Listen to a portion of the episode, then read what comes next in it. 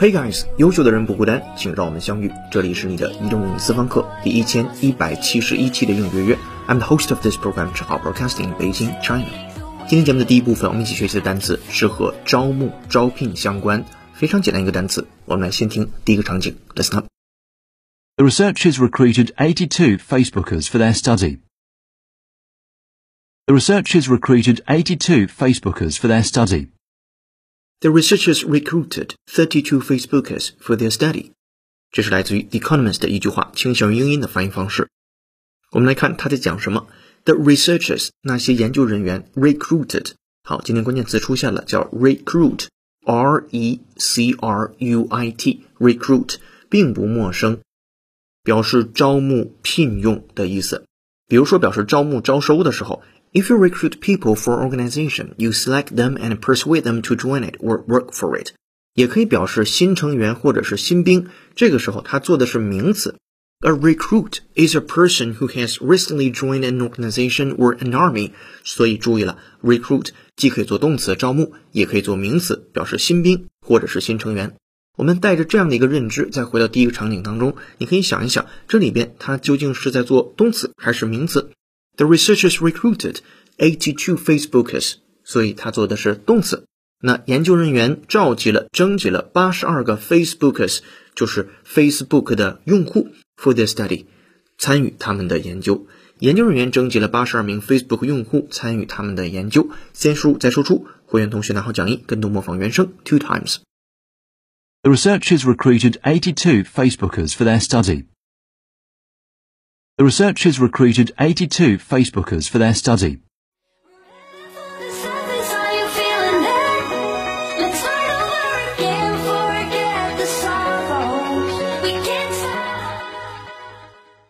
Alright，场景一结束，我们来听场景二。Listen up, please. As a new recruit, you must obey when duty calls. As a new recruit, you must obey when duty calls. As a new recruit, you must obey when duty calls。这是倾向于美音的发音方式。As a new recruit，那问题是这个时候的 recruit 做什么词性了呢？没错，做的是名词。作为一个新的士兵，you must obey when duty calls。需要履行职责时必须服从。Obey when duty calls。当责任去 calls 去召唤你的时候，你要去 obey，你要去遵守这件事情。作为一名新战士，需要履行职责时必须服从。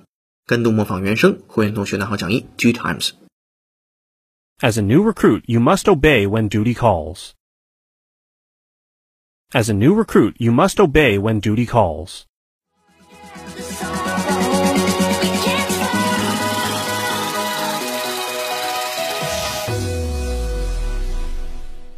Alright，场景二结束，来进入场景三。Attention please。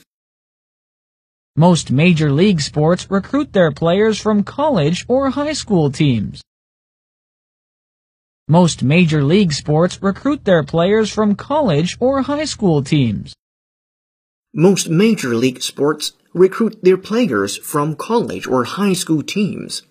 来看细节，这是来自于新视野大学英语试听教程当中的一句话，是一个美音。Most major league sports 有非常多的主要的大型的 联盟运动会 recruit their players 招募他们的运动员 from college or high school teams 从高中或者是大学的代表队里选拔运动员。好，我们来复盘这个句子。Most major league sports 有非常多大型的联盟运动会 recruit their players from college or high school teams。好的，继续跟读模仿原声，会员同学拿好讲义，两遍起。Most major league sports recruit their players from college or high school teams. Most major league sports recruit their players from college or high school teams. 好的，三个场景结束之后，我们回顾一下 recruit 这个单词。我们最熟悉的是它做动词，表示招募或者招聘。那你今天要知道，它也可以作为名词，表示新兵或者是新成员。Alright，这是第一部分。接下来进入第二部分，Today's idiom。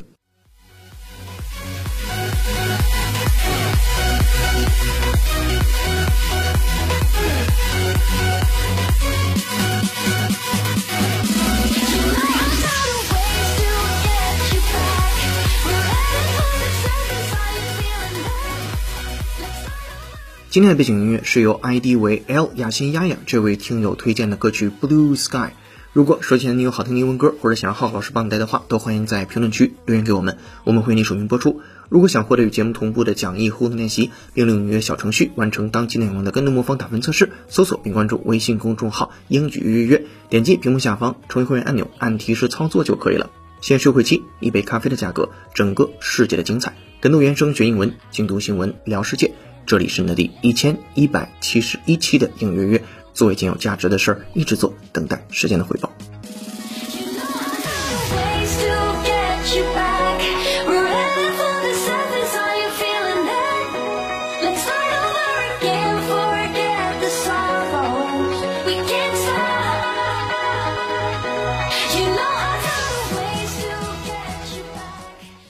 Today's idiom 今日习惯用语闭口不谈，button your lip。其中 button 是纽扣扣子，同时也可以作为动词表示系纽扣的系，lip 表示嘴唇的意思，所以表示把你的嘴唇闭紧，就是闭口不谈的意思。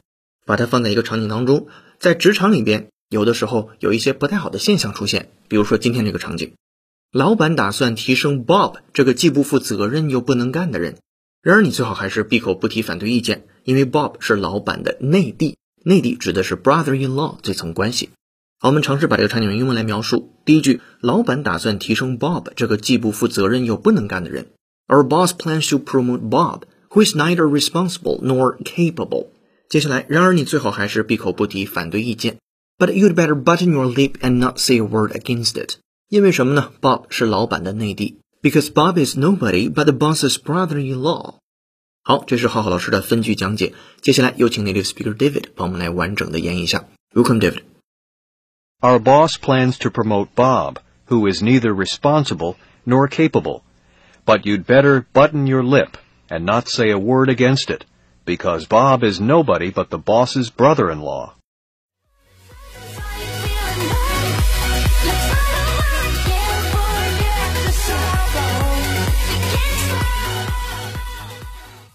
Alright, thank you, David. 如果你也想说的地道，就多做原声的跟读模仿练习。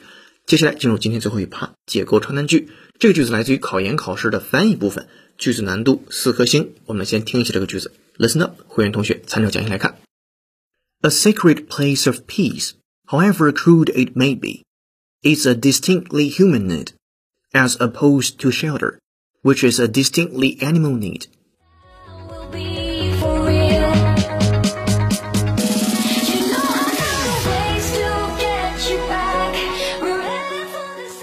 好的，长难句为你朗读完了。对这个句子的详细音频讲解和整期节目的讲义以及小程序的语音互动练习题已经发到会员手中了。上期的造句作业是：虽然在欧洲销量不佳，但福特公司依然盈利。我们给的参考答案是：Ford remains profitable despite weakness in Europe。